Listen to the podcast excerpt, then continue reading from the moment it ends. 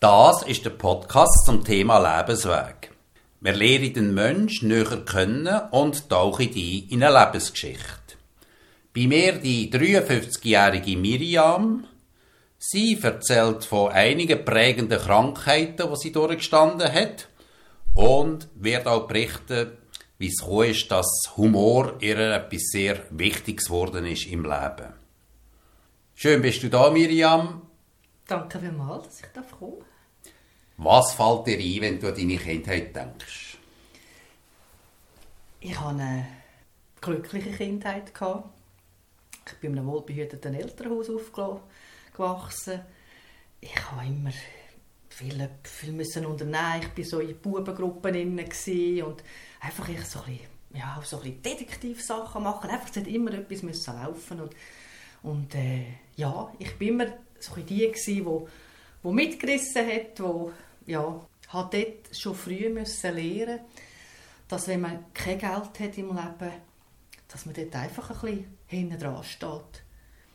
Und zwar ist das so gewesen, dass ich einen Freund im Kindergarten, der Lars, und dann hat er zu mir gesagt, ich heirate dich, wenn du Geld hast. Dann bin ich heim, bin zur Mutter reingestürmt und gesagt, Mami, sind wir reich? Dann hat sie gesagt, nein, wieso? Ja, der heiratet mich der Lars nicht. und so war es ja auch. Ja. Also es ist immer, es ist, es kann wirklich einfach sehr gute Erinnerung an die, an die Kindheit, wo, ja, wo ich eine unbeschwerte wirklich verleben durfte. Und doch hat es auch gewisse Schwierigkeiten gegeben, wo du 9 warst, hast du so das Problem auftaucht, gesundheitlicher Natur? Genau, ich war dort sehr krank. Gewesen. Ich habe einen Haufen Cortison bekommen. Der Hausarzt hat nicht gewusst, was ich habe. Ich habe mir selber Leid da. Dann sind wir dann aber so nach ein paar Wochen sind wir zum Professor Töns aus Luzern und der hat dann gesagt, ja, das arme Kind hat einfach Sinusitis, also Kiefer- und Stirnhöhlenvereiterung und ich bin dann nachher rasch wieder gesund geworden, hat dann aber müssen ja, zur Kenntnis nehmen, dass da gleich etwas in mir gegangen ist, weil es haben dort äh, angefangen, meine Haare, hat dort angefangen, meine Haare zu verlieren. Das ist so sukzessiv gekommen, bis ich dann mit zwölf Jahren eine Perücke tragen Das ist ja nicht so einfach, oder? Gerade, äh, wenn man in die Pubertät kommt, so als Mädchen, wo man langsam zur Frau wird. Wie genau. Hast ja. du das erlebt? Das habe ich irgendwie, ja, schon erlebt, wobei ich hatte, ich hatte die Perücke gehabt, ein Hütchen, so ein Käppchen hat meine Mutter gehöckelt. Ich war einfach das Rotkäppchen in der Schule. Das hat mir nicht viel ausgemacht, weil der, der mir den Spitznamen gegeben hat, das, äh, den habe ich sehr gerne gehabt, von dort her. Und dann haben immer die Leute gemeint, ich habe etwas unter dem Käppchen. Und dann konnte ich sagen, ich habe nichts unter dem Käppchen, ich kann das Käppchen abziehen, es ist nichts. Es ist, erstaunlicherweise ist niemand darauf gekommen, dass ich eine Perücke tragen könnte. Ja. Also schon da hast du es auch immer ein bisschen mit Humor genommen? Ich weiß nicht, wie viel Humor ich dort hatte. Also ich glaube, ich hatte dort schon einen Einbruch. Gehabt. Als Kind habe ich sehr viel gelacht. Und, und weil mein Vater ist auch so ein so eine gefitzter, ein lustiger Mensch. Und ich glaube, ich bin schon ich bin ernster geworden in dieser Zeit von dem Teenageralter, wo ich die Perücke getragen habe und dem Gymnasium war. Aber trotzdem bin ich irgendwie, also habe ich mich gleich auch als glücklich in Erinnerung. Ich bin gerne in die Schule, ein paar wenige Jahre, wie es dann nachher gekommen ist, ja, geht man halt mit der Zeit nicht mehr so gerne. Ja. Und den Haarausfall hast du gehabt, wegen der Medikamente, die du nehmen Man geht davon aus, dass dort die, quasi die Überdosis von, von Cortison, dass das das ausgelöst hat. Aber man weiß es, letztlich weiß man nicht, was die Ursache ist. Ich hatte ja mit äh, mit dieser Perücke habe ich Judo gemacht. Also das ist alles. Das ist alles. Ich habe wirklich alles gemacht, das wäre nichts. Und mit äh, 16 habe ich dann wieder die Perücke äh, auf die Seite legen und dann habe ich wieder, wieder Haar gehabt. Und dann bist du so richtig in die Pubertät gekommen. Wie war die Zeit? Gewesen? Ja, ich bin nicht so richtig äh, pubertär gewesen. Also meine Mutter hat immer gesagt, wir haben nichts gemerkt. Oder weder bei mir noch bei meinem älteren Bruder, hat beim Jüngeren das schon. Der hat quasi die Pubertät einfach voll ausgelebt. Ich bin halt einfach so ein bisschen, schon als Kind gewesen. Ich habe sehr genau gewusst, was ich will, oder? Und was ich nicht will. Und dann habe ich dann halt so ein an gewissen Fächern verweigern, Geologie zum Beispiel, oder Deutsch auch, oder habe von einer bekannten Lehrerin, also die ist mit mir und ihr Mann vor allem ist mit mir sehr bekannt gewesen, haben dann, äh, habe ich einfach das Buch nicht gelesen, Hermann Hesse, der Steppenwolf. Ich konnte das nicht können lesen. Und dann hat sie prompt einen Test gemacht. Und das, ich habe nichts gewusst, ich habe das Buch nicht gelesen. Dann ist sie zu mir gekommen und gesagt, du, ich verstehe das nicht. Und ich habe dort gemerkt, ich fange jetzt einfach an zu sagen, was mir nicht passt. Oder ich bin auch zum Lehrer, der Psychologie gegeben hat, und habe gesagt, sie, also uns Teenager beschäftigt das doch ganz etwas anderes als die Entwicklungspsychologie der drei, vierjährigen. Oder, ja, das ist halt so im Lehrplan. Oder? Und so dort habe ich das Gefühl gehabt, man muss, man muss doch nicht beim Leben sein von den Menschen, die man unterrichtet. Und ja, und dann war es so, gewesen, dass ich äh, in äh, Holland unterwegs war mit, äh, mit einer Gruppe und dort war einer dabei, gewesen, ein guter Freund, den ich wirklich sehr geschätzt habe. Und just auf dem Schiff habe ich dann nachher einen epileptischen Anfall erlitten. Ui. Das war so mit 18. Gewesen. Und das hätte wieder so eine, einfach so einen Knick, so eine Zäsur gegeben in mein, soll ich sagen, in mein Erwachsenwerden. Also es war einfach wieder so eine, so eine Erschütterung von dem, von dem Leben. Und ähm, ja, so rückblickend habe ich im, dort im Moment wahrscheinlich einfach das Gefühl gehabt, ja, man kann sich dann nicht mehr so auf sich, sich selber verlassen. Das war so das, gewesen, wo, ich, äh, ja, wo mir wahrscheinlich am meisten zu denken gegeben hat. Wie häufig hast du denn die epileptischen Anfälle gehabt? Ja, ich hatte ganz selten einen. Gehabt. Also ich habe dort mit 18 hatte ich einen gehabt und danach echt mit 20 bei der Matur hatte ich wieder einen gehabt. Ich habe dort mein Lieblingsspiel gespielt. Das ist, mein Bruder hat dort schon einen Computer gehabt und ich habe ein Rocky Horror Picture Show Spiele gespielt und das mit Film, mit so halt optischen Reiz und so Lichtreiz und dann habe ich wieder einen Anfall gehabt. Ja. Und was hat das für dich bedeutet? Das Schlimmste war, man ist nicht mehr Herr über sich selber. Das ist es. Und es trifft einem einfach unverhofft. Das ist so ein bisschen, nachher so ein die, äh, das Gefühl in der Welt, das ich dann ein bisschen hatte. Oder? Nicht nur, aber es ist doch man gewusst, es ist etwas da, wo dich jederzeit kann, quasi übermannen und du hast dann keine Kontrolle mehr. Und das habe ich dann auch nicht so gerne ja, genau. Und in dieser Gymnasialzeit gibt es ja auch eine interessante Episode, wo du sogar am Radio gekommen bist. Das war sogar noch in der ersten Schulklasse, also in der ersten Primarklasse ist das gewesen. Ah, das ist viel, das ist, viel früher. Da bin ich noch ganz ein junges Pflänzchen gewesen, ja. Und ich habe meine, meine Lehrer und alles habe ich in dieser Zeit einfach noch vergöttert. Und dann hat das Schweizer Radio hat einen Namen gesucht für die Bären, die im Berner Graben, im Bärengraben zu Bern so, ähm, auf die Welt gekommen sind. Und da ist eben ein Mädchen dort auf die Welt gekommen. Und ich habe gefunden, Olga wäre der richtige Name für das, weil das brummelt ja sicher. Und meine Schwester, meine Schulschwester Olga, die brummelt eben auch ein bisschen. Habe ich das eingeschickt?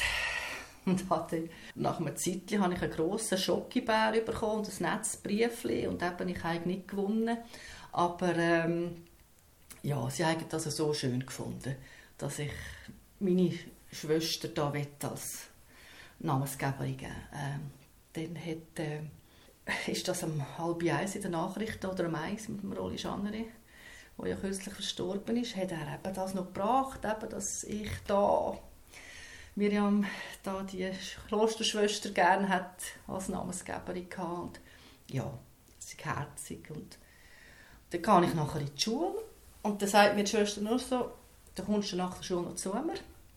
Äh, nicht gewusst wieso, bin ich zu mir und dann hätte mir Allgotts Erdenschand gesagt, was mir eigentlich einfällt. Dass quasi jetzt die ganze Schweiz weiß, dass die Olga, die Schwester Olga Brumli, oder? Und für mich ist es unvorstellbar gewesen, dass sie das hat können so auffassen oder für sie muss das ich weiß nicht kränkige Demütigung sein, dass jetzt die ganze Schweiz da Bescheid weiß. Und das hat mich insofern mögen, weil ich die ja sehr vergöttert habe, die Schwester, oder? Und wenn nachher so ein so ein junges Mensch einfach so einen Hammer bekommt, das verunsichert auch. Ja. Aber ich habe es, glaube ich, wegstecken. ja. Hätte das noch eine Nachgeschichte gehabt, oder ist das, ähm, bist du noch angesprochen worden auf das, oder hat die Schwester noch einmal reagiert? Ich weiß nicht mehr. Ich weiß auch nicht mehr, wie die künftig nachher im, im Unterricht ist zu mir. Also ich weiß es echt nicht mehr. Ja. ja. Ja, fällt dir noch etwas ein zu der Kindheit oder zu der Jugendzeit? Was soll ich sagen? Ich bin immer, also ich hatte einfach immer Freunde gehabt. Ich bin immer dreit Das ist etwas, was mir, was mir ganz wichtig war. In der Gymnasialzeit war ja dort dann ein Lehrer, der mit unserer Familie sehr gut äh, befreundet war. Und ähm, ja, er war dort irgendwie Anker, aber zugleich auch äh, soll ich sagen, er hat mich auch sehr gereizt bis aufs Äußerste, das hat er eben auch verstanden. Aber ähm, es ist gleich, ich habe gewusst, dass ich, da ist jemand rum, wo, wo also wird alles stehen und liegen, wenn es mir wirklich schlecht geht. Mhm. Und das sind, sind prägende Erfahrungen. Ja. Wie hat er es denn gemacht, dass er dich immer wieder gereizt hat? Echt? er hat doch immer wieder hat immer gesagt, ja, das Miriam müssen wir zwangsbilden und so, weil ich mich halt einfach wirklich an gewissen Themen halt verschlossen habe. Das hat mich jetzt einfach nicht interessiert. Also ich gesagt, deutsche Literatur oder, oder was auch immer. Oder? Und dann, also er hat gewusst, dass er mich da, da auf die Palme bringen kann. Und dann ja, ist halt manchmal auch ein bisschen lauter geworden. Ja. Aber nach der Schulzeit ist dann nachher die, die Spannung zwischen uns ist dann wirklich weg und man ist sich auf einer anderen Ebene begegnet. Ja. Du bist ja zuhinterst hinten, oder? In einem Tal aufgewachsen. in Engelberg. Wie ist das so, umringt von Bergen aufzuwachsen? Das ist gut, weil wir haben ja sehr viele äh, Touristen auch gehabt. Mein Vater ist auch da ja, im Tourismus tätig gewesen. Wir haben sehr viele Besuche immer gehabt von Journalisten. Die hat man früher halt einfach heimgenommen fürs Geschäftsessen. Also es ist immer etwas, es ist immer etwas gegangen und es ist, es ein weltoffener Ort gewesen. und von dort her ähm, bin ich auch, ich habe viel mal auch beim Vater geschafft im Tourismusbüro und es ist einfach, es ist Leben gewesen, es ist, es ist wirklich, ja. Von meinen liebsten Büchern war der, die, die Leiden des jungen Werthers von Goethe. Dort haben wir einen Aufsatz schreiben, eine Antwort darauf, oder? Und das war mein bester Aufsatz, den ich je geschrieben habe. Und das war dort ein psychologisches Thema. Oder? Es ist ja dort darum gegangen, wieso jetzt nicht sich das Leben nehmen. Oder was, was, was haltet einem, was kann einem da im Leben behalten. Und irgendwie ist das für mich letztlich der Rückblick und jetzt auch äh, Sinnbild dafür, oder? Was, was mir wichtig ist, wo meine, wo meine Talente eigentlich gelegen sind. Wie hast du argumentiert in diesem Aufsatz? Nicht, ich weiß nicht mehr, wie ich, wie ich äh, argumentiert Ich weiß nur, es ist ein eine feurige Schrift, ein Führungs, äh, feuriger Aufsatz, den ich dort geschrieben habe. Dass man es natürlich soll, äh, weiterziehen im Leben und dass, genau. man, dass man nicht wegen einer unglücklichen Liebe sich das Leben nimmt. Ja. Du hast mir auch noch kurz berichtet von deinen Großeltern, die nicht immer so zufrieden waren, wenn wir da gerade bei der Liebe sind. Ja. Gleich noch eine kleine Reise in die Vergangenheit. Die guten alten Zeiten sind ja nicht immer nur so goldig gewesen. Genau. Wegen was sind deine Großeltern nicht ganz so zufrieden in der Liebe? Ihnen ist gesagt worden, wer sie heiraten müssen. Das sind natürlich ganz pragmatische Gründe auch gewesen. Da ist ein ein Vater rum, ein Verwitweter mit vier Kindern. Also der hat doch wieder eine, eine Frau gebraucht, die arbeitet, oder, die daheim kann schauen kann, die das Kind kann schauen. Und im anderen Fall ist auch, das ist einfach, da hat man geschaut, wer braucht jetzt etwas, was und dann hat man gesagt, haben auch Geschwister gesagt, und jetzt heiratest du den Mann. Also die Selbstbestimmung war nie gesehen, oder? Und das hat man, hat man einfach bis zum Schluss auch gemerkt. Oder man hat, die Frauen haben auch etwas nachgetrauert, hätte ich doch nicht. Und, ja. Aber für das, das ist gar kein Thema gewesen, oder? Dass man selber hat können bestimmen was. Ja. Das war ja bei dir dann anders. Gewesen. Gehen wir wieder zurück in dein Leben. Du hast die Matura gemacht und dann, wie ist es weitergegangen?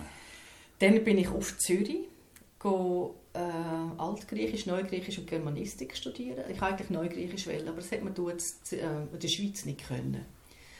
Und dann ähm, bin ich einfach mal, es hat dort jemanden gegeben, der einfach so einen Kurs gegeben hat, Neugriechisch, und der hat mir gesagt, ja, ich muss auf sie, zu seinem Freund auf Wien, oder? Das ist der Professor, dort gab es einen, einen, wirklich ein Studium, das ich machen konnte. Und, äh, ja, und dann ist das so gekommen, dass ich dann ja, gleich mal auf Wien gegangen bin. bin allerdings etwa, ich weiß nicht, etwa ein Jahr oder so bin ich schon in Zürich im Pfarrhaus Grossmünster hatte ich so ein gehabt, oder? Es war ein ganz spannendes Erlebnis. Der jüngste von diesen Buben ist immer zu mir gekommen und er war so allein gewesen, weil die Eltern sind auch immer am Arbeiten gewesen. Und ja, also einfach ganz, ja, solche Erinnerungen bleiben mir, also also das andere, was man da sollen, von, von Deutsch auf Altgriechisch übersetzen, das habe ich nur einfach abhökeln, das ist mir überhaupt nicht gelegen. Da habe eine Zeit lang noch gedacht, ich gehe noch Wirtschaft studieren, weil dort ein Freund, äh, der sich etwas angebahnt hat, und dann habe ich sagen, nein, Wirtschaft ist nicht, das, ich hatte mich ein bisschen gelesen und gesagt, nein, mein Herz steht fürs, schlägt fürs Griechische. Und dann bin ich dann tatsächlich auf, auf Wien, ja habe dort Byzantinistik und Neugriechisch und Geschichte gemacht. Und das hast du noch abgeschlossen? Nein, ich habe nicht abgeschlossen. Es ist mir aber sehr schlecht gegangen. Wegen was denn? Ähm, wegen der Epilepsie. Ich war dort falsch eingestellt von, von den Medikamenten her. Und dann, äh, ich kann nicht mehr. Die Ärztin, die ich war, hat gesagt, sie trinken sie Alkohol. Und ich habe gesagt, nein, das mache ich nicht. Und sie gesagt, aber sie haben Leberwert von einem Schwerstalkoholiker. Und ich war wirklich nicht gut eingestellt. Gewesen. Und dort war es noch so, gewesen, man hätte geglaubt, was der Arzt, der Zürcher hat gesagt, wenn sie Medikamente ändern müssen sie sofort wieder zurückkommen. Und ich konnte dort einfach schlicht nicht mehr können. Ich habe nur noch geschlafen. Ich bin wirklich, ja. Und dann bin ich halt nach äh, drei Semestern wieder zurück. Ja, habe mich aber sehr schnell erholt und habe PR-Fachfrau gemacht. Das war auch wieder ein Bekannter von meinem Vater. Ja, ein Jahr war das gut. Gewesen. Aber ich habe gemerkt, es ist nicht meine Welt. Was hast du denn müssen machen? Ähm, Kampagnen müssen wir, Werbekampagnen, also Öffentlichkeitsarbeiten, dann Texte von Flyer und so. Und das ist eigentlich noch am meisten gelegen. Aber irgendwie, wenn ich etwas hätte verkaufen auch als Unternehmen, wo ich gesagt habe, das, das, ist nicht, das ist nicht meins. Oder ich, wenn ein Tisch eine Philosophie soll haben, dann, dann hört es bei mir einfach auf. Und darum äh, bin ich dann zu dem Deutschlehrer, den ich schon gesagt habe, der hat das angeboten, hat gesagt, ich könnte Hilfe brauchen in seiner wissenschaftlichen Tätigkeit und dann bin ich dabei eingestiegen. Ich habe so wissenschaftliche Hilfsarbeiten gemacht. Was heisst das genau? Das nimmt mich jetzt Wunder. Also er hat so zu alten Dissertationen hat er geforscht, dann auch zu äh, Schweizer Zeitschriften und Zeitungen früher, bis bis 1800 und dort ist es darum gegangen, dass man in die Bibliotheken geht, dass man die alten Zeitschriften verschlagwortet und ja, das ist Fleissarbeit und dort habe ich dann einfach habe ich mitgeholfen. Hatte dann äh, einen Freund gehabt, plötzlich und hat plötzlich plötzlich du, das ist, also ich habe schon abgeschlossen mit der Männerwelt schon wegen was einfach nein das ist es ist einfach nicht geraten dann habe ich gedacht komm eben, je mehr dass man will desto weniger geraten zu haben da habe ich dann die Erfahrung gemacht. Ja. Und dann habe ich dann, ja, zwar noch wissenschaftlich geschafft, aber dann auch die Ausbildung gemacht zur medizinischen Masseurin. Und das ist dann noch ein weiterer, weiterer Weg. Ich bin dann nachher auf Thun gekommen, so für eine, die praktische Tätigkeit noch. Also so quasi die, ja, das heisst, ich muss ein Praktikum mitbringen und das habe ich dort gemacht. Bin nachher auch angestellt worden, normal. Aber es war halt gleich weit gewesen, der Weg, oder? Und dann irgendwann hat es geheißen, dass die Schwägerin krank geworden ist. Und dann habe ich gewusst, meine, ich bin jetzt hier gefragt. Ich bin dann wieder hier in die Zentralschweiz zurückgekommen und hatte wirklich auch meine Familie müssen eigentlich durch die schwierige Zeit, also müssen, von mir her gesehen habe ich müssen, oder durch die schwierige Zeit durchtragen und ähm, ja, das hat für mich aber gestimmt. Mhm. Oder? Weil es, ist, es ist schwierig gewesen, es ist, äh, ja, mit, mit dem nicht gut können umgehen und, aber es ist letztlich alles gut rausgekommen und ja. Also du hast quasi ehrenamtlich ja. so die äh, Familie geschaut und die betreut und pflegt? Also nicht pflegt, nein, es ist, es ist mehr darum gegangen, dass man jetzt die, die Schwägerin begleitet, auch ins Spital und dass man mit dem, weil sie erst gerade ein Kind hatte, oder, dass man die Eltern einfach Fragen von den Eltern und, und vielleicht auch eine, eine, Unsicherheit oder schwierige Zeiten einfach mit ihnen durchsteht oder durchgeht. Also, und das ist für mich ganz klar, dass, dass, dass ich das mache. Oder? Sie sind ja immer für mich da und ja, wir haben, wir haben zusammen. Ja. ja, sehr schön. Das, nicht, das ist nicht selbstverständlich. Hat mich natürlich einfach beruflich nicht weiter, also nicht weitergebracht. ich habe nie viel verdient, aber das war eben nicht das Ziel von mir. Mir war wichtig, dass man, ja, dass man für die Familie da ist. Dass man, ja. Und in der Liebe? Mit der Liebe war es so, gewesen, dass halt eines Tages haben wir geheiratet. Und dann ist dann 2001 ist die erste Tochter auf die Welt gekommen. Ja. Und dann vier die zweite und im sechs die dritte. Ja, und dann, ich, dann bin ich daheim gewesen, habe die Kind äh, ja, erzogen. einfach, ich bin da und äh, habe einfach die Nacht ja, noch geschafft. Ich habe noch so, ich habe mich selbstständig gemacht in der Zwischenzeit. Ich habe geschrieben, bin redaktionell tätig gewesen. und das ist dann meistens in der Nacht gegangen. Den habe ich noch mögen. Das ist genau, ja. Und über was hast du denn da geschrieben? Ich habe über Engelberg geschrieben, touristische Themen, aber auch sehr viele äh, Interviews gemacht, gerade auch mit alten Leuten, wo es darum gegangen ist, so ein eine Lebensbilanz, so ein das Leben zu würdigen, das Schwierige zu würdigen. Und ich habe gemerkt, das, das sagt mir einfach zu. Das ist wieder das, was ich gemerkt habe, es ist einfach die Resonanz zwischen den Menschen, die mir, die mir gut tut, die mich interessiert. Es ist einfach das Interessanteste für mich, der Mensch. Ja, und ich denke, du bist sicher auch sehr gut eingegangen auf die Leute und kannst einen guten Draht herstellen und den Leuten interessante Fragen stellen, dass sie das sicher sehr geschätzt haben, oder? Ja, ich denke, es ist wahrscheinlich auch dann etwas in ihnen auch losgegangen, wenn sie über das erzählt haben oder ich Fragen gestellt habe, vielleicht aus einem anderen Blickwinkel. Das war gerade ein anderer Blick aufs Leben. Also ein bisschen ähnlich, wie ich jetzt das da mache mit meinem Aufnahmegerät. Hast du das ähnlich verfolgt und bist zu den Leuten heim und hast dann sie interviewt und ihnen zugelassen? Ja, genau. Das war mein Herzensanliegen. Es hat mich dann sicher auch irgendwann bestärkt, dass ich etwas dann beruflich mache mit Menschen. Ja, das ist einfach, es ist immer, es ist immer, die Zeit ist immer so schnell durch und ich einfach muss sagen, das ist, das ist so eine Fülle wo die Menschen Geschichten mitbringen, Schicksal und, und dann auch zu sehen, wie sind sie mit Schicksal umgegangen. Das ist für mich ganz äh, eindrücklich gewesen. Hast du auch etwas daraus ziehen wie sie das eben gemeistert haben, das Leben? Also für mich selber ähm, nicht. Also ich habe dann nachher eine, eine Ausbildung gemacht, wo ich dort äh, eigentlich ja um die, um die Themen ist ja dort auch gegangen, wie kann ich trotz schwierigem äh, mit dem Leben gut umgehen und, und was, was kann der Mensch überhaupt? Er ist nicht einfach leidendes Wesen, sondern er hat, er hat eine Kraft in sich, er hat eine Macht. Oder? Mit seiner geistigen Fähigkeit kann er dem allem trotzen. Und das hat mich dann auch, das hat dann noch zusätzliche Dimension dann auch in die, die Gespräche hineingebracht. Oder? Und ich dem Film müssen sagen, wer auch nie von dem Frankl, wo ich jetzt die Ausbildung gemacht habe, erfahren hat, jetzt einfach sehr viel in, intuitiv auch das umgesetzt, oder? Wo dann nachher in der, in der Ausbildung auch vermittelt worden ist. Das tue ich einfach immer wieder. Ja. Hast du sogar in den Leuten können, vielleicht ein bisschen weiterhelfen durch das, was sie ihr Leben dir erzählt haben und preisgegeben haben? Ich habe viel einfach Rückmeldung bekommen, dass das wahnsinnig wichtig und schön war, dass jemand sie gewürdigt hat, auch ihr Leben, ihr schwieriges Leben gewürdigt hat, das hat hören Das war für die sehr wichtig. Ja. Sind dir da noch so Beispiele in Erinnerung?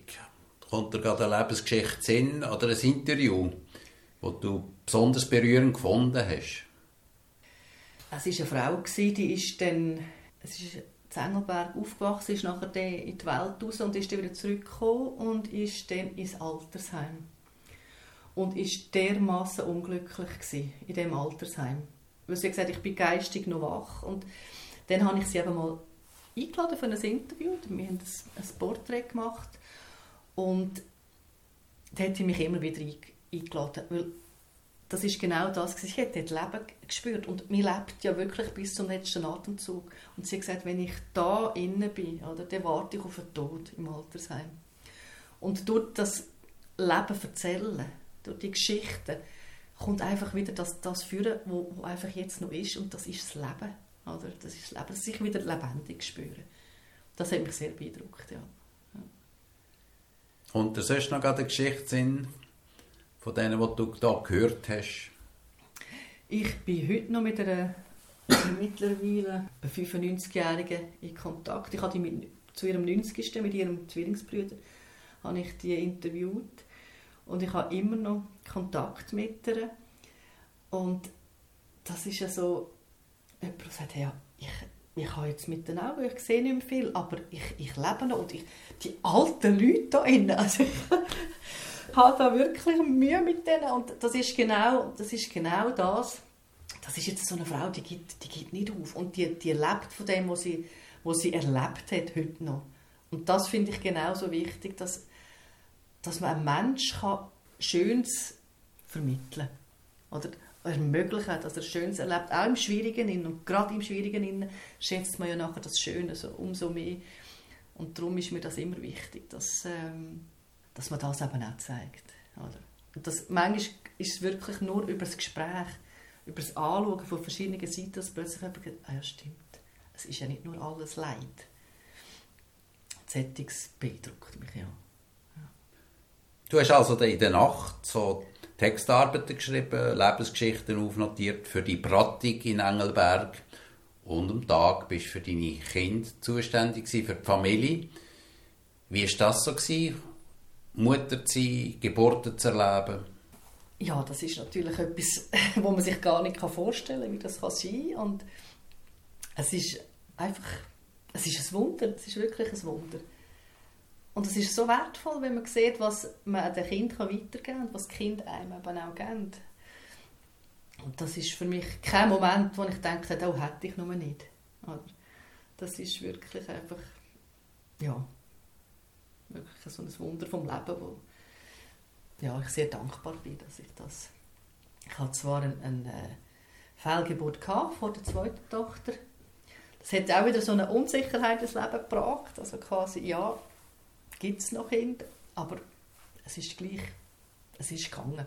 Vielleicht, dass man dort äh, ein bisschen mehr Angst hatte, oder, um, um die, die nächste, das nächste Kind, aber das ist auch nicht verwunderlich und man muss sich halt immer wieder auch zurücknehmen und sagen, ja, jetzt, wo bist du jetzt einfach in der Angst drin oder was ist jetzt wirklich, was ist wirklich Sache?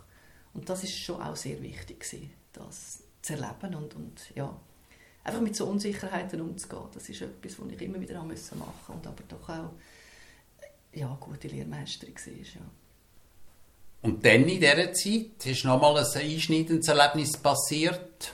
Genau, nach dem äh, Abort oder kurz vorher habe ich die Mitteilung bekommen, dass ein guter Freund von mir gestorben ist, also völlig unerwartet. Und das hat mich wirklich so erschüttert. Also das habe ich noch nie erlebt, so eine, so eine riesige Erschütterung. Und von dort weg sind mir die Haare wirklich weiß gewachsen. Also ab dem Moment sind alle Haare, die gekommen sind, ganz weiß sind weiß gewesen. ja. ja. Und gefühlsmässig, was hat das äh, bedeutet, neben dem, dass die Haare so von einem Tag auf den anderen schneeweiß geworden sind? Das ist wieder so eine, so eine wirklich äh, der Boden unter dem, der Boden unter den Füßen weggezogen worden ist. Das ist, ja, also ich habe irgendwie das Gefühl, ich sei gar nicht mehr irgendwie, irgendwie da, ich habe nur noch funktioniert und weil ich hätte niemals damit gerechnet, dass so ein Verlust, dass das so tief geht, oder? Wo der Mensch gestorben ist, das, das ist völlig, völlig, also mit denkt nicht dran und hat aber auch, ich hatte auch die, die Beziehung nicht als so tief erlebt, wie sie effektiv war. Das ist einfach ein, eine absolut riesige Trauer, die man bekommen ist. Und ich denke, das, da komme ich, komme ich nicht mehr, komme ich nicht mehr raus. Ich war wirklich so traurig wie noch nie. Also, und ich habe immer gedacht, nein, das, das kann nicht sein. So, ohne diesen Chino irgendwie, ja. Ich habe da schon das Kind gehabt, das hat mir drüber, immer wieder darüber hinweggeholfen, aber gerade so am Abend, wo, wo ich allein war, quasi auf mich zurückgeworfen, war einfach ein enormer Schmerz. Und ich konnte lange, lange nicht darüber reden und noch heute, wenn ich von dem muss erzählen, ich merke einfach, die Trauer geht nicht weg. Sie ist einfach mehr oder weniger da. Aber über all diese Jahre, und das ist jetzt wirklich schon so viele Jahre her, schon etwa 18, 19 Jahre her, es ist wirklich ein, das tut ja, dir immer noch weh. Das tut mir immer noch weh, ja. Hm. Also wenn du daran denkst oder darüber erzählst, wenn kommt drüber, das wieder? Ja, wenn ich darüber muss erzählen Ja, das ist wirklich einfach so etwas, wo, wo mich so, so derart erschüttert hat. Also das ist, das ist nicht einmal der Tod von meinen Großmüttern oder so. Das, das ist wirklich etwas ganz, ganz außerordentliches, Starkes gewesen, wo mich einfach so, ja, das ist wirklich einfach eine, eine maximale Trauer, wo man wirklich das Gefühl hat, man kommt da nicht mehr raus. Das tut einfach so weh, du vermisst den so fest und kannst fast nicht glauben, dass der schon hätte müssen gehen Ja, mittlerweile ist es schon weniger, aber es ist lang, lang, viele Jahre ist das wirklich einfach so gewesen. Einfach das Ab, wieso hätte jetzt der müssen gehen und ich habe mich nicht darauf vorbereiten. Das ist einfach, zack, ist der, ist ist der Mensch weg gewesen. und das ist etwas, wo mich so, ja, es hat mich auch sehr, hat mich auch sehr geprägt. Also die, die, die tiefe Verlusterfahrung, also das ist ganz etwas ja, Prägendes für mich, wo ich einfach heute noch weiß, also wie, wie sich das anfühlt und, und ja, ich beschäftige mich auch mehr mit, mit Tod, mit Verlust, einfach auch um, um irgendwie wahrscheinlich das Gefühl zu haben, ich kann mich da auch ein bisschen darauf vorbereiten, auf den nächsten Verlust, wobei ich glaube, es geht eigentlich gar nicht. Ja. Vielleicht ja. gehört das einfach dazu, dass es weh tut. Ja. Und wenn es wieder mal passiert, oder dass es halt wieder schmerzt. Ja, das ist ganz sicher so. Ja. Und das ist etwas ganz Verrücktes gewesen. Vor allem, als ich, ich habe mich mit dem äh, austauscht. Das war ein geistiger Austausch, gewesen, den wir gepflegt haben, der uns beiden auch wichtig war. Und von dem Moment ist der Austausch nicht mehr da gewesen.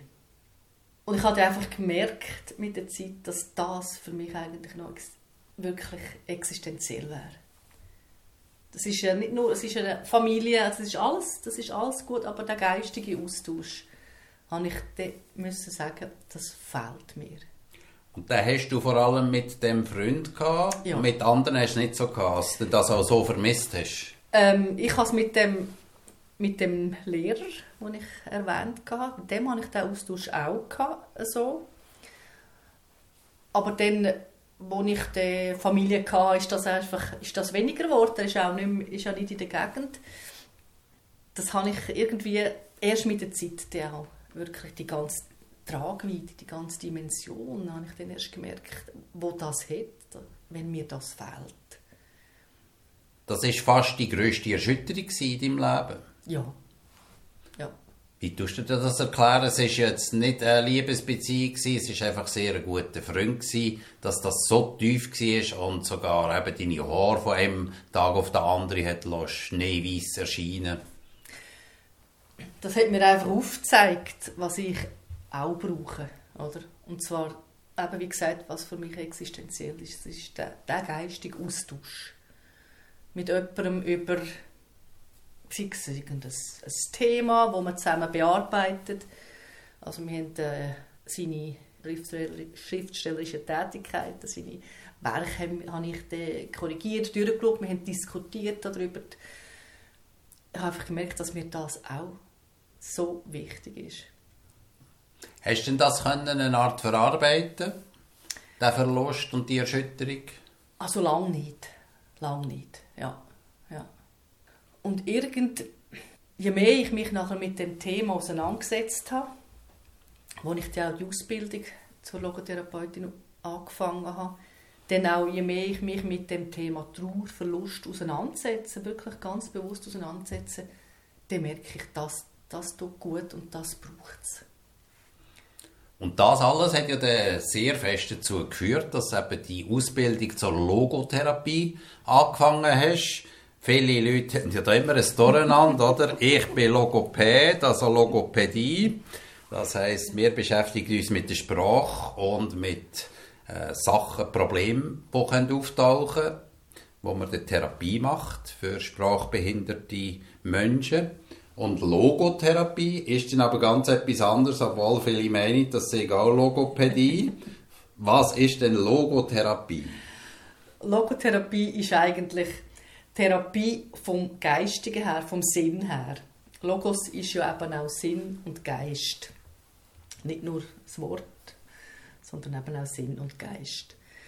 Und der Samen zu dieser Ausbildung hat eigentlich wieder der Freund, äh, wo ich bei ihm geschafft habe, wo mein Lehrer war, quasi gesagt oder gesetzt. Das ist, äh, als ich bei ihm geschafft habe, äh, bin ich in, Büro, in einem Büro äh, habe ich gehauset, wo auch voller Bücher war. Und dort habe ich eines Abends, wo ich nicht schlafen konnte, die ärztliche Seelsorge rausgezogen. Das ist ein Buch von dem Logo äh, Logotherapiebegründer Viktor Frankl. Und das ist, ich war dort um die 20 gewesen, und ich habe irgendwann führt mich mein Leben oder mein Lebensweg dort durch. Das hat dann ja, über, über 20 Jahre gebraucht, wo ich dann wirklich die Ausbildung in Angriff genommen habe.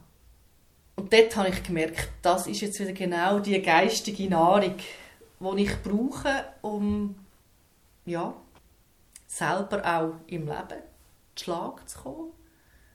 Das ist eben für mich selber etwas gewesen, aber dann natürlich auch, geht es ja auch darum, dass man da nachher äh, mit Menschen in Austausch, in Begleitung geht, mit dem sinn- und wertzentrierten Ansatz. Frankl sagt, äh, der Mensch hat eine psychische Dimension, also ist, ist Psyche, ist Seele, ist Körper und zu diesen zwei kann er mit seinem Geist eben Stellung nehmen. Und Geist heisst, ist ein bisschen abstrakt vielleicht für die Leute, das heisst die Einstellungen, Gedanken, die man hat, oder wie muss ich das verstehen? Es ist quasi ein, ein Distanz nehmen zu dem, wo einem belastet zum Beispiel. Oder sei es jetzt zum Beispiel eine körperliche Beschwerde, jetzt in meinem Fall. Oder dass man sich da wirklich rausnimmt und auf Distanz geht und dann schaut. Oder? Also, man hat eine Krankheit, aber man ist sie nicht. Das ist ganz eine, eine wichtige Unterscheidung, die einfach einem auch die Würde zurückgibt. Und Frankl, ganz wichtig, jetzt in dem Distanz geht, das ist der Humor. Er ist der Begründer vom therapeutischen Humor, hat vier KZs überlebt. Die hat er nicht überlebt, hat er nicht Humor gehabt und sich immer wieder bewusst aus der Situation rausgenommen und sei es, dass er sich nachher auf seine Mithäftlinge äh, ausgerichtet hat, also quasi in eine, in eine Aufgabe hineingegangen ist und von seinem Leiden so hat können Distanz nehmen und das ist, hat ihm das Leben gerettet und der Humor ist da eben auch ein Mittel dazu, von dem Ganzen, wo einen bedrückt, Distanz zu nehmen, sich selber nicht mehr so wichtig zu nehmen aber auch die Sache selber in, einer anderen, in einem anderen Licht zu sehen. Also der Frankl war ja längere Zeit oder, im Konzentrationslager. Gewesen. Ja. Und man hört dort auch so Geschichten von ihm. Genau. Er hat also sich vorgestellt, wenn er bitter kalt hatte, hat er sich vorgestellt, wie er der einisch nach der KZ-Befreiung wird in einem warmen Raum sein vor einem Haufen Kollegen. Also er war ja auch Arzt. Gewesen. Und er wird ihnen erzählen, wie es im KZ war. Und solches Zeug hat ihn einfach am Leben gehalten. Oder er hat mit einem Kollegen abgemacht, wir uns jeden Tag einen Witz erzählen. Einfach, um wirklich ganz anders äh, zum Thema zu machen. Aber er hat im KZ hat er quasi das, was er vorher in den 20er Jahren als geistiges Gebäude hat angefangen errichten, hat er gesehen, dass das funktioniert wirklich in einer Situation vom äußersten Leid, hat er gemerkt, das Lehrgebäude funktioniert tatsächlich. Und das hat ihm dann nachher auch die Glaubwürdigkeit natürlich gebracht. Ob schon, man muss sagen, er ist natürlich nach dem, in dem Jahr nach dem KZ, oder, das ist, er hat ganz schlimm gesehen, er hat die Eltern verloren, hat die Brüder verloren, hat seine Frau verloren, die er kurz ja, vorher geheiratet hat. Und er ist natürlich ein Jahr auch nach dem KZ durch die Hölle und hat sich gefragt, was soll ich, soll, was gibt es noch für einen Grund zu leben, oder? Und hat sich dann quasi selber aus dem rausgeholt, auch natürlich auch im Austausch mit den Freunden, genau wieder mit, seinen, mit seinem Lehrgebäude. Mhm. Also quasi, dass er sich, es gibt einen Sinn, es gibt weitere Sinn, Sinnmöglichkeiten. Und durch das hat er nachher herausgefunden aus dem, aus dem Leid. Und er war auch einer, der hat nie an den, an den Nazis die Schuld gegeben. Oder hat so quasi die Kollektivschuld hat er immer abgelehnt. Oder quasi all die Deutschen. Oder alle anderen. Er hat immer gesagt, es gibt anständige Menschen und unanständige. Also ganz bewundernswert. Das, was er aus Theorie selber so herausgefunden hat, hat er dann auch gerade angewendet in seinem eigenen Leben. Was hast du denn daraus ziehen aus dieser Logotherapie für dich selber? Für mich selber ist nicht wir haben die Fragen als Leben zu stellen, sondern wir haben die Fragen vom Leben zu beantworten. Und zwar verantwortungsvoll. Das hat mir imponiert. Und auch das, wir sind nicht die armen Geschöpfchen, oder? Die jetzt einfach von irgendetwas vereinnahmt werden und wir können nicht anders, wir können immer auch anders. Und das hat mir so imponiert. Und ich musste sagen, das ist eigentlich das, was auch Hoffnung bringt. Oder? Allen, die verzweifelt sind, die, die, die körperliche Leiden haben. Kannst du mir vielleicht noch zwei, drei Beispiele machen, wie du das so konkret im Alltag anwendest, bei deinen Gebrechen oder bei anderen Schwierigkeiten, die auftauchen? Also inwiefern ist dir das so eine Stütze? Also wenn ich natürlich wieder hadere, oder, und das mache ich halt einfach auch. Also, da, ist so, so. Nie, da ist niemand gefeit. Ah, ja. Aber es braucht es auch. Ich finde, es braucht dass du ein bisschen mit dir Mitleid hast. Also, irgendwie, und das irgendwie auch würdigst, oder? Du denkst, bin ich wirklich ein armer Sieg? Aber ich wollte ja nicht ein armer Sieg sein und bleiben, sondern ich wollte ja wieder ins Leben kommen und gestalten. Und, und das braucht es einfach manchmal. Und dann ist für mich wieder irgendwie wie ein Fenster oder Türen offen, um mich wieder auf anderes zu konzentrieren. Und ich merke selber ja auch, wenn ich mich an etwas hingebe, wenn ich lese, ein spannendes Buch lese, wenn ich im, im Gespräch bin mit jemandem, die Schmerzen sind nie, oder? Das ist weg und das ist einfach genau das, die Distanzierung von dem. Und das heißt ganz klar und nichts anderes. Es geht nur darum, sich immer wieder an etwas hinzugeben, an einem Menschen, an einer Arbeit. Das ist die beste Therapie. Oder? Also dir hilft es jetzt auch ganz im Besonderen mit den körperlichen Leiden und Gebrechen, die du immer wieder hast. Ist genau. dann auch noch etwas Neues dazugekommen, da im körperlichen Bereich? Rheumatismus, oder? Genau, ja. Das ist jetzt halt auch noch dazugekommen. ähm, ja, Schmerzen sind eins, das andere ist einfach, dass man Gelenk kaputt macht. Und dann merkst du halt ja schon, ich habe jetzt auch die zweite OP hinter mir da ist man monatelang einfach im, im Rollstuhl, kann nicht weg, kann nicht vorwärts und dann muss ich immer wieder schauen, dass mich das nicht auch irgendwie auf den Geist schlägt. Wirklich, dass man die, die ja, dass man in Bewegung bleibt. Das ist umso wichtiger, oder je mehr, dass man irgendwie eben vielleicht physisch blockiert ist, dass man im Geist da nicht auch irgendwie, dass das abfärbt. Und von dort her, sind immer wieder, äh, ja, immer wieder kommen wieder die, die Frage, oder, vom, eben vom Leben, oder, wie jetzt auch da, ja, jetzt hast du das, was machst du jetzt daraus, oder, und, genau. ähm, ja, aber ein bisschen, ein bisschen sich bedauern, das darf man. Aber das machst du schon auch. Das, ja, das mhm. muss ich, das muss ich irgendwie, ja, weil es ist ja nicht nichts, oder, genau. aber es ist, äh, Du hast ja einiges, oder? Und die Schmerzen sind das eine, das andere hast du dich manchmal nicht mehr kannst bewegen und immer wieder neue Operationen hast. Also dann tust du dir das quasi eben sagen, dass du mit dem Geist schaffst und versuchst, einen Sinn drin zu sehen und eine gute Einstellung zu finden, oder? Ja, weil man muss so lange sich bedauern, bis man sich nicht mehr anhören kann. Dann ist, ist eigentlich die Basis da, um sich wieder auf etwas hin aus, auf etwas auszurichten. Und das ist, das ist einfach absolut wichtig. Das Leben muss ja, das Leben muss ja weitergehen. Hat, man hat auch Vorbildfunktionen, dem Kind gegenüber zum Beispiel. Oder? Denen wird man ja auch nicht das vorleben. Oder? Aber so einfach sagen, du, jetzt bist jetzt heute halt ein bisschen hässig, aber morgen geht es weiter.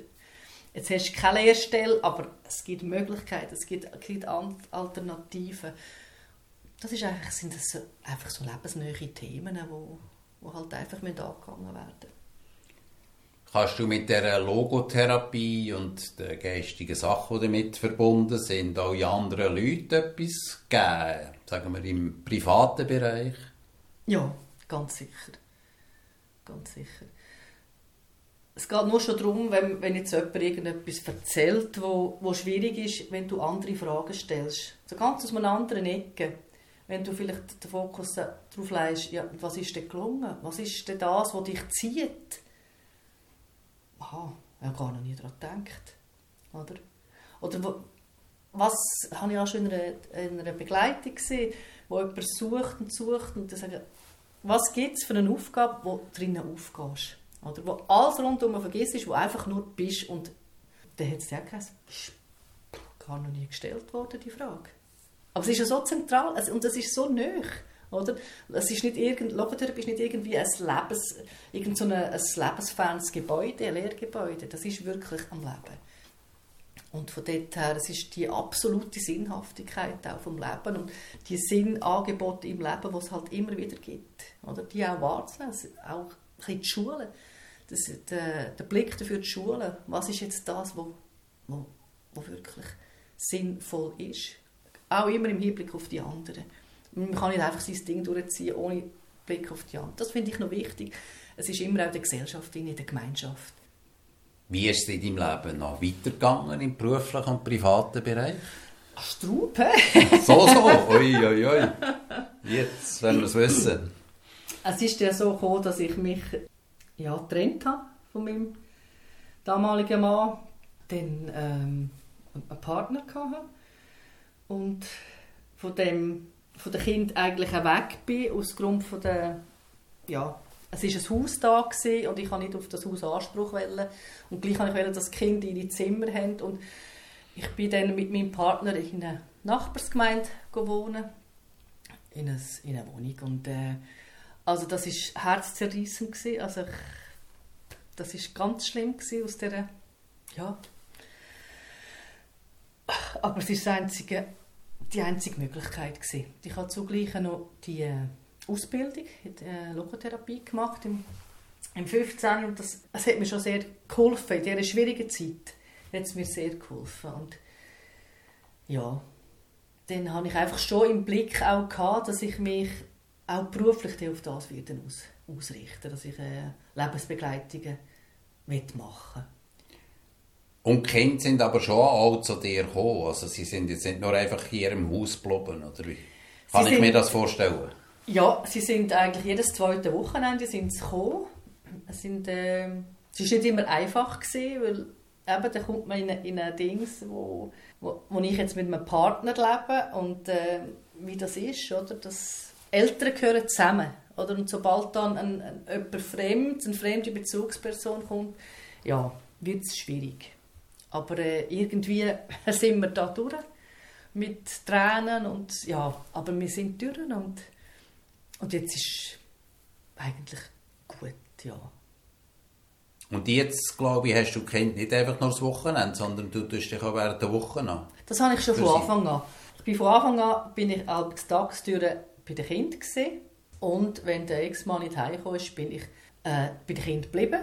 Also mein Partner hat da sehr viel auch müssen Verständnis mitbringen Also ich meine wirklich von Montag bis Freitag bei den Kindern war.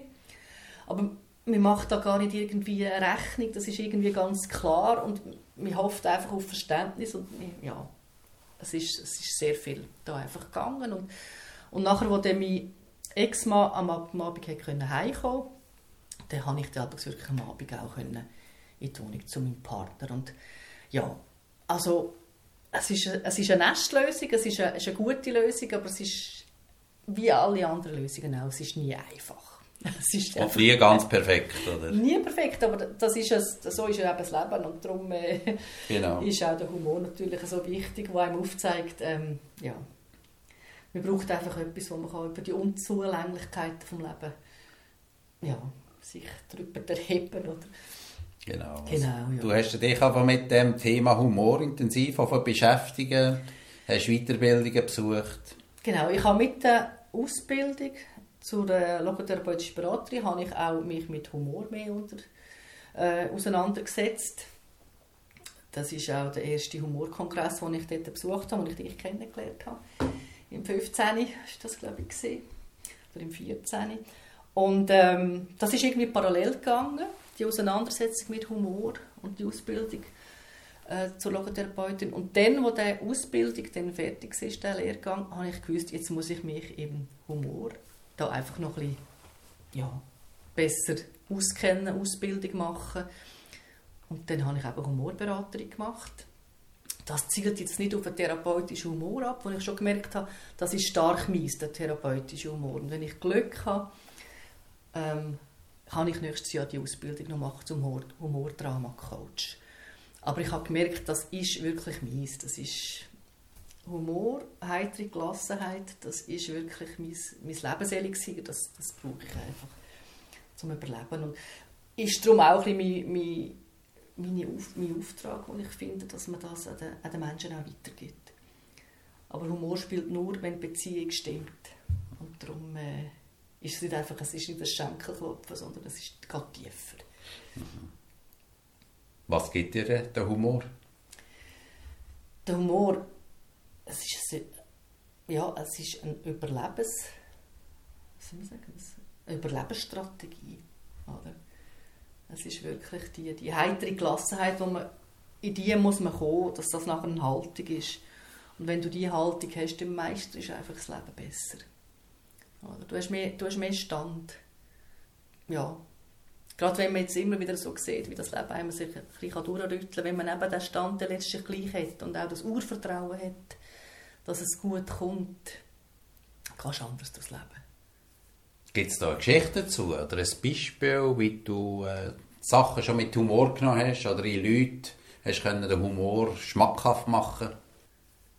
Als ich gemerkt habe, dass, es, dass Humor, also gerade auch Provokation funktioniert, das ist bei den Kindern, wo etwa die gekommen sind, das kann ich nicht, nein, das kann ich nicht. Und dann genau in die in die Kerben noch gehauen habe und gesagt, ja, ich weiß, ich, ich habe schon gewusst, dass du das nicht kannst, oder? Ja. Und die sich nachher aufrichten und das ist einfach so, das ist so wunderbar. In diesem Moment merkst du einfach, es funktioniert.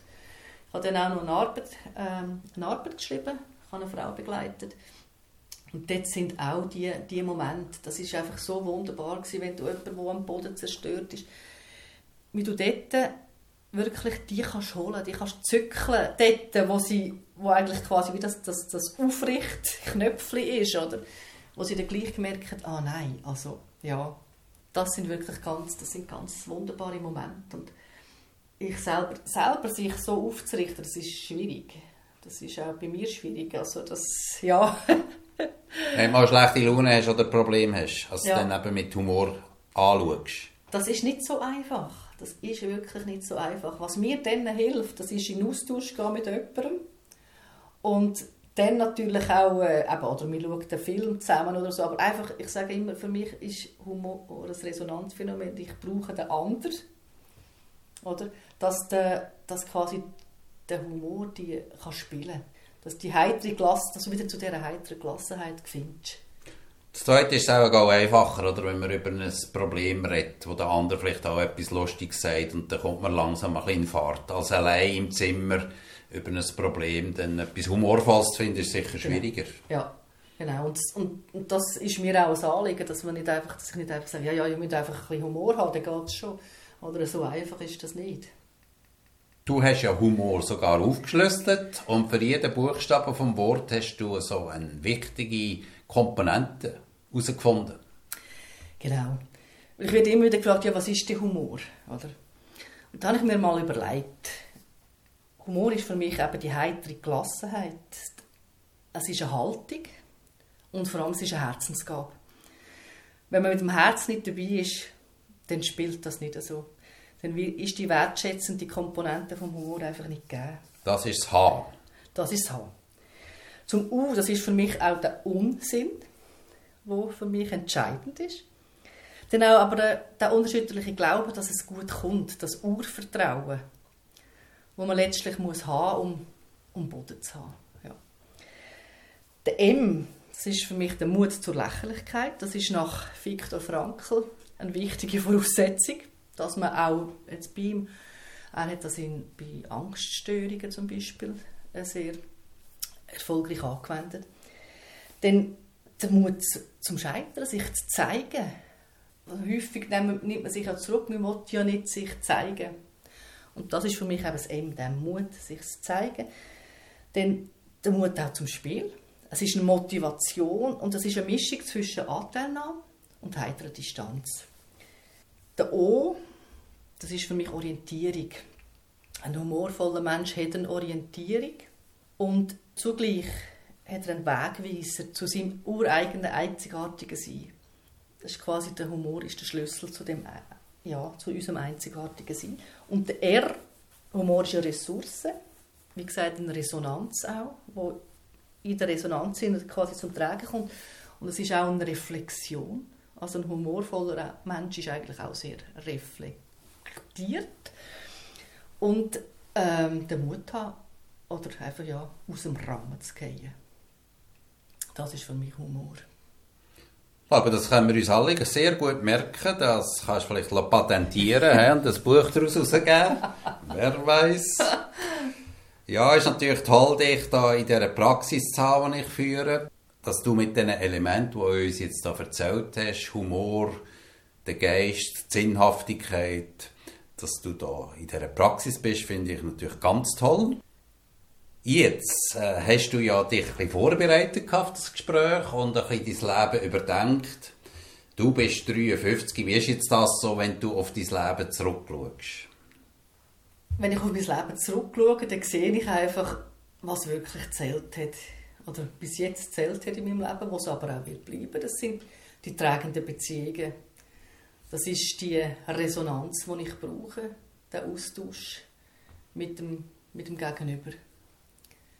Ja, und auch Gewissheit zu haben, man kann Schwieriges, man kann das überwinden. Es bleibt immer ein Teil von einem, das soll es auch bleiben, aber man kann mit dem auch gut, gut leben. Ja, es zeigt einem Tiefe, vom das Schwierige zeigt einem Tiefe, wo aber auch, jede Tiefe hat aber auch eine Höhe. Also der Erfolg eine Höhe daraus und das habe ich in meinem Leben bis jetzt so, so erlebt und das erfüllt mich auch mit einer, mit einer Zuversicht. Ja, wirklich. Und bist du ausgezöhnt? Ja, ich denke es. Manchmal mehr, manchmal ein bisschen weniger. Das, genau. ist, das ist ja so. Gefühl, das ist ja charakteristisch, dass die kommen und gehen. Von dort her, ähm, ja. Du hast ja mal Biografiearbeit gemacht nach Frankel. Ja. Tut sich das noch ein bisschen unterscheiden von anderen äh, so Beschäftigungen, wo man sich mit dem eigenen Leben auseinandersetzen? Es ist natürlich insofern, dass man immer quasi jeden Lebensabschnitt dann auch so betrachten aus dem logotherapeutischen Standpunkt, vom logotherapeutischen Standpunkt her. Was ist jetzt da Sinnhaftigkeit? Was hat jetzt da aufgeleuchtet, wo ich quasi müssen Antworten dazu geben Welchen Sinn hast du denn im Schwierigen gesehen, was du selber erlebt hast in deinem Leben? Der Sinn ist zum einen so, dass ich müssen Stellung nehmen, dass ich das anerkennen es ist nicht, es ist nicht nur das, sondern es gibt auch noch anderes. Ich muss mit dem Lehren umgehen.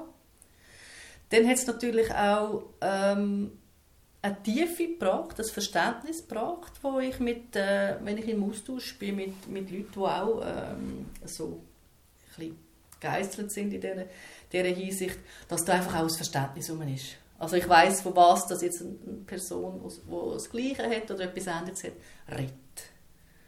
Und für das bin ich eigentlich auch dankbar. Ja.